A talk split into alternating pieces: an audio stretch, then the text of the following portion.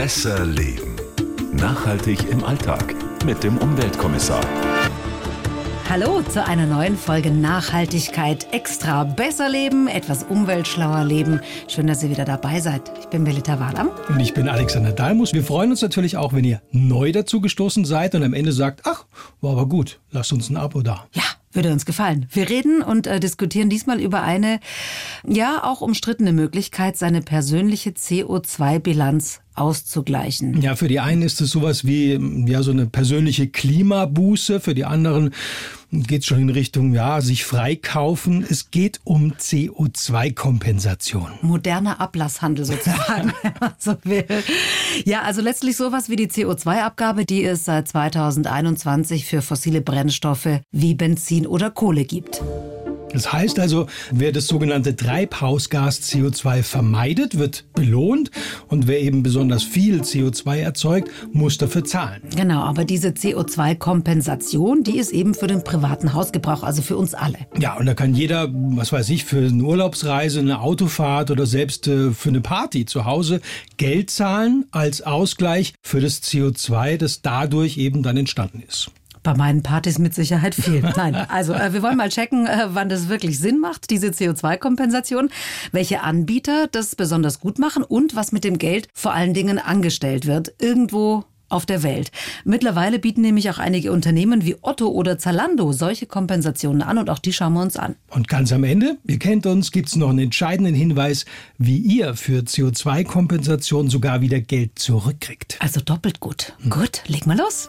Die Faktenlage. Nochmal kurz zur Idee der CO2-Kompensation. Also gerade wir, die wir in den großen Industrienationen leben, mit all dem Konsum, dem Luxus und den schönen Annehmlichkeiten produzieren leider auch besonders viel CO2 pro Kopf, wohlgemerkt. Ja, viele denken ja, also China oder Indien, die stoßen ja doch viel mehr aus, aber das ist eben als Land oder als Nation und da leben eben viel mehr Menschen. Deshalb muss man es um fair zu bleiben, auch immer runterrechnen, also den Pro-Kopf-Verbrauch. Was verursacht der Einzelne? Lass mich raten, ich nehme an, die Amis, die Amerikaner, die verbrauchen besonders viel, oder? Ja, also die US-Amerikaner mit den Kanadiern zusammen. Dahinter dann auf Platz zwei die Australier.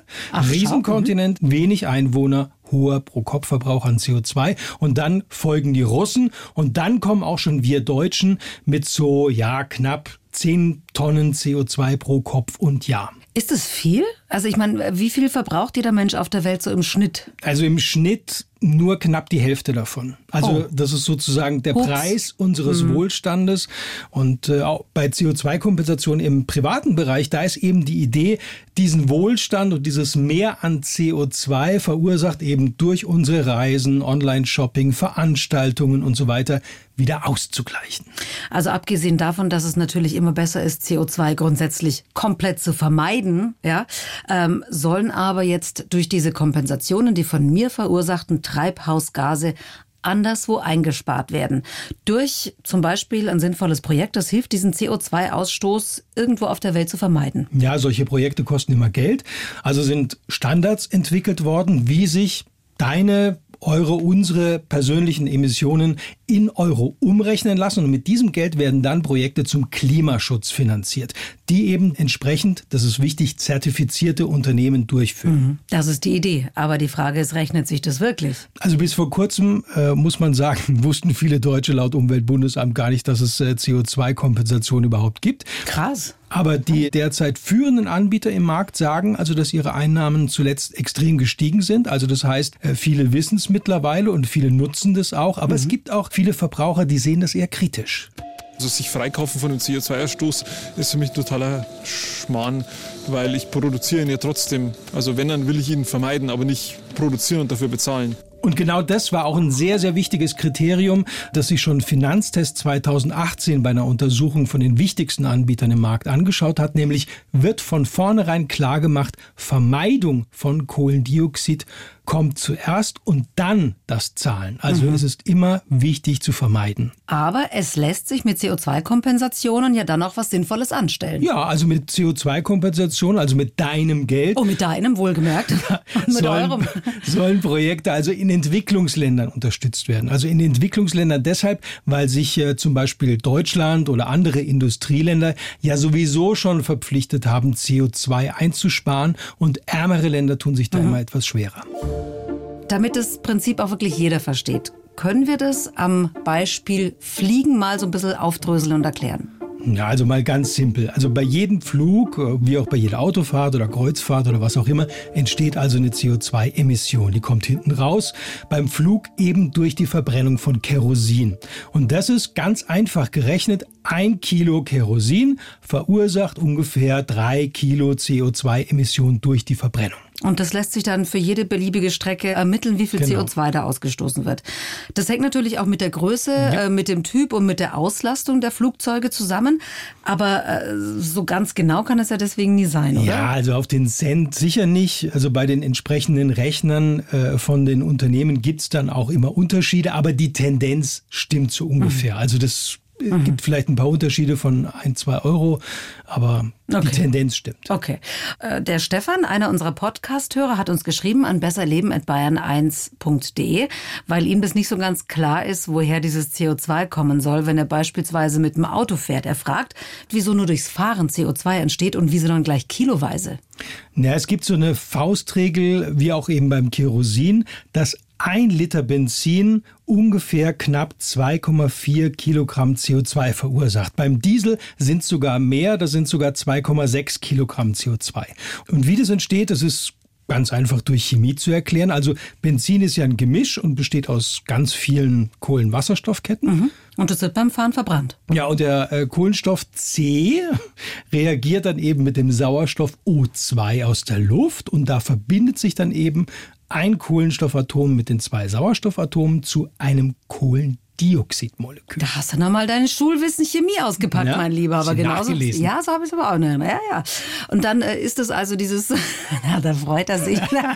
und das kennen wir also dann als CO2. Das Treibhausgas, das eben auch für die Erderwärmung und damit den Klimawandel maßgeblich mitverantwortlich ist. Ja, und beim Verbrennen von Benzin oder Diesel, da werden eben dann auch leichte Wasserstoffatome aus den Kohlenwasserstoffen sozusagen ausgetauscht und zwar gegen schwerere Sauerstoffatome. Und die Wasserstoffatome H, die verbinden sich mit Sauerstoff zu Wasser, also H2O. So, lieber Stefan, liebe alle, ich hoffe, wir haben es kapiert. Eine Frage noch, warum produziert dann Benzin weniger CO2 als Diesel? Schließe ich gleich mal an die Frage. Ganz einfach, weil in Benzin ein bisschen weniger Kohlenstoff drin ist als in Diesel. Also bindet es okay. eben dann auch weniger Sauerstoff. Also chemisch ganz einfach zu erklären. Okay. Das bedeutet aber auch, jedes Verkehrsmittel hat ja einen anderen CO2-Ausstoß. Ja, und zwar das äh, Heidelberger Institut für Energie- und Umweltforschung, das hat die Relation, also der CO2-Werte von Pkw und auch anderen Fahrzeugen mal deutlich gemacht und die Werte einzelner Verkehrsmittel analysiert und dann eben einen Pro-Kopf-Verbrauch errechnet. Also damit jeder von uns sich das vorstellen und vergleichen kann. Genau. Und beim Flugzeug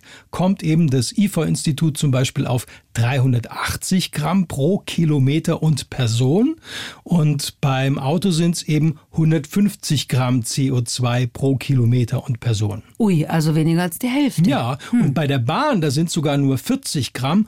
Und beim Autobus, das hätten wahrscheinlich viele nicht gedacht, sogar nur 20 Gramm CO2 pro Kilometer und Person. Ich wusste doch, diese ganzen Fahrten mit dem Bus früher nach Lorette Mar in den 80ern, die haben sich gelohnt. Die waren sowas von, von, von äh, klimaeffizient, wie soll ich sagen? Nachhaltig. Nachhaltig. Auf jeden Fall. naja. Das Problem. Mittlerweile bieten ja auch Unternehmen wie die Lufthansa oder auch die Otto Group mhm. ihren Kunden an, die CO2-Kompensation beim Kauf von einem ihrer Produkte gleich mit zu übernehmen. Ja, das muss ja nichts Praktisch. Schlechtes sein, aber ich gebe damit auch die Kontrolle aus der Hand. Also wohin mein Geld fließt. Das soll jetzt nicht heißen, dass da äh, grundsätzlich was nicht korrekt abläuft. Aber ich kann dann eben den Anbieter nicht mehr selbst bestimmen, der diese CO2-Ausgleichsprojekte initiiert und dann auch für mich umsetzt. Mhm. Da ist ja auch mal Shell in die äh, Kritik mhm. geraten, weil der Ölkonzern zwar auch in Deutschland einen Cent CO2-Kompensation angeboten hat pro Liter Benzin, aber dann halt nicht so ganz klar sagen konnte, in welche Projekte das Geld mhm. eigentlich die so fließen Ja, sollen. ja, So ja. Aufforstungsprojekte hat's da lapidar geheißen. Und Shell hat es schon in Großbritannien gemacht. Zalando, die äh, machen eben auch äh, pauschal so 25 Cent CO2-Kompensation pro Retoure. Egal aber was zurückgeschickt wird. Also alles in allem ist das immer nicht sonderlich transparent und sauber. Und ich finde, das muss es eben sein, wenn es um CO2-Kompensation geht. Es geht schon, wie du sagst, um Vertrauen. Es ist ja auch mein Geld und deswegen will ich natürlich auch, dass es gut und sinnvoll eingesetzt wird. Ja, und das ist ganz wichtig, nicht jedes Umweltprojekt, auch in Entwicklungsländern und auch wenn es sich gut anhört, ist für die CO2-Kompensation geeignet. Ach, zum Beispiel? Also auch wenn es sich vielleicht komisch anhört, äh, Urwaldaufforstung in, was weiß ich, Indonesien.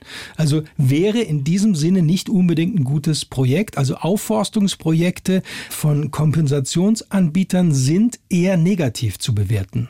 Echt? Ja. Aber so ein Baum, der speichert doch, während der wächst CO2 und spart es ein. Also ich äh, weiß nicht, der zieht ja dieses CO2 der Atmosphäre und ich dachte immer, Bäumchen pflanzen ist ja ganz gut. Aber in der Soll- und Haben-Bilanz, also wenn er dann eben ausgewachsen ist und irgendwann wieder abstirbt, dann gibt er dieses CO2 wieder ab. Also streng genommen wäre das kein Projekt, das für eine CO2-Kompensation super geeignet wäre. Mhm. Gut zu wissen, es liegt ja immerhin im Trend, äh, irgendwo auf der Welt irgendwo einen Baum zu pflanzen. Ja, also Fakt Aber ist, besser macht- als nix. Ja, Aber aber, Fakt ist, es macht eben nicht immer Sinn.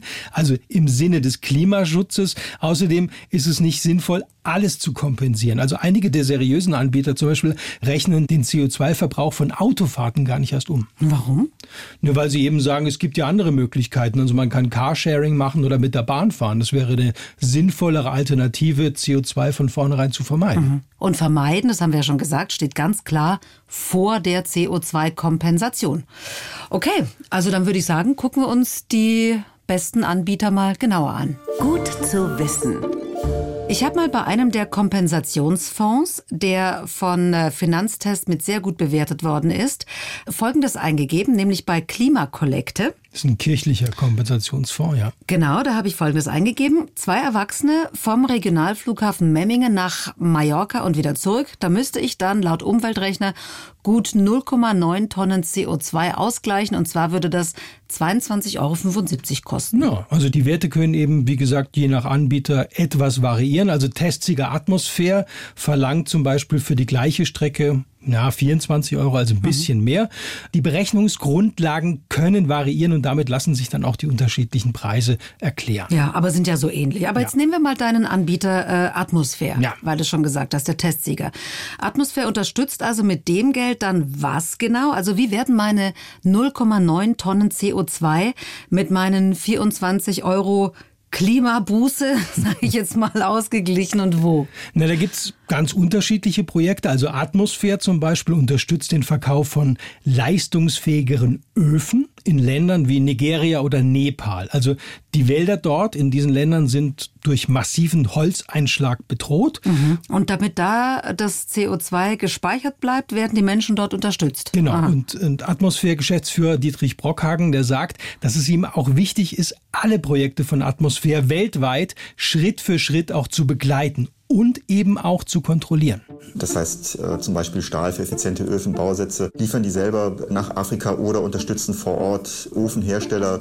Das heißt, wir sind richtig in der Projektumsetzung dabei und äh, können ganz genau sagen, wie das Geld verwendet wird und sind damit auch sicher, dass äh, ohne ihr Geld dieses Klimaschutzprojekt so nicht stattgefunden hätte. Das heißt, in der Regel geht es bei diesen Projekten, bei allen seriösen Anbietern von CO2-Kompensation nicht nur um Klimaschutz, sondern auch um Armutsbekämpfung. Richtig. Also Klimakollekte zum Beispiel finanziert äh, mit den Geldern aus der CO2-Kompensation, dass in Indien traditionelle Kochstellen, also das sind so Drei-Steinherde, durch kleine private Biogasanlagen ersetzt werden. Und das spart zwar einerseits Holz, das ist gut und damit eben auch CO2 ein, aber nicht nur. Also die Auswirkungen, das hat mir Olivia Henke, die ist Geschäftsführerin von Klimakollekte, erklärt, die sind dann wesentlich vielschichtiger eben.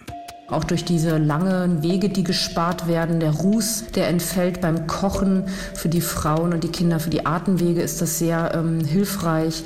Und Zeitersparnis kommt auch noch dazu. Das Kochen auf den Dreisteinherden dauert eben viel länger als mit Biogas, sodass die Frauen mehr Zeit haben, um zum Beispiel noch Näharbeiten oder kleinen einkommensschaffenden Tätigkeiten nachgehen zu können. Also dann tue ich ja sozusagen doppelt Gutes. Ja. Sozial und ökologisch. Gibt es denn grundsätzliche Kriterien, an denen ich mich orientieren kann, bevor ich mich für einen Anbieter entscheide? Also besonders wichtig, ich habe schon gesagt, dass sie zertifiziert sind. Anbieter für CO2-Kompensation sollten das auf jeden Fall sein und zwar ganz wichtig nach Goldstandard. Goldstandard, das ist dann das Beste. Ja, Ah, Goldstandard Gold. ist die höchste derzeit vergebene Zertifizierung bei Umweltprojekten und damit ist eben auch sichergestellt, dass die Orte vor Ort überprüft werden. Und der Goldstandard regelt zum Beispiel auch, dass es eben immer einen Zusatznutzen bei den Projekten geben muss. Also neben der Vermeidung von CO2 dann auch, was weiß ich, die Schaffung von Arbeitsplätzen oder eben wie bei Klimakollekte gesundheitliche Effekte. Gute Sache also im doppelten Ja. Sinne. Sehr schön. Und ganz zum Schluss, lieber Alexander, geht's jetzt noch um das Einlösen deines Versprechens von Gerne. Anfang. Der Clou. Du wolltest uns noch verraten, wie man Geld sogar wieder zurückbekommt. Ja, die Besttester, also zum Beispiel CO2-Kompensationsanbieter wie Atmosphäre, die sind nämlich gemeinnützig. Das bedeutet, man kann also die Zahlungen auch als Spende beim Finanzamt einreichen und CO2-Kompensation lässt sich also im besten Fall sogar von der Steuer absetzen. Du bist ein Füchsle, mein Hund. Lieber. Ah, Hund ist er schon. Ah, Hund ist er schon.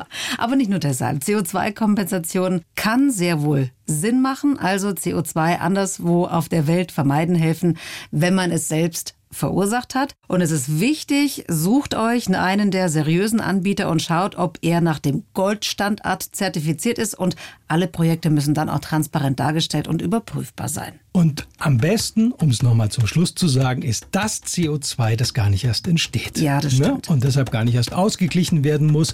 Aber wir haben alle wichtigen Infos nochmal für euch im Detail zusammengefasst unter bayern1.de slash besserleben. Und Fragen und Anregungen gerne auch direkt an besserleben.bayern1.de und natürlich auch Kritik. Bis zum nächsten Mal. Adios! Besser leben. Nachhaltig im Alltag mit dem Umweltkommissar. Wenn ihr Fragen habt oder Ideen oder auch Kritik, gerne an besserleben@bayern1.de.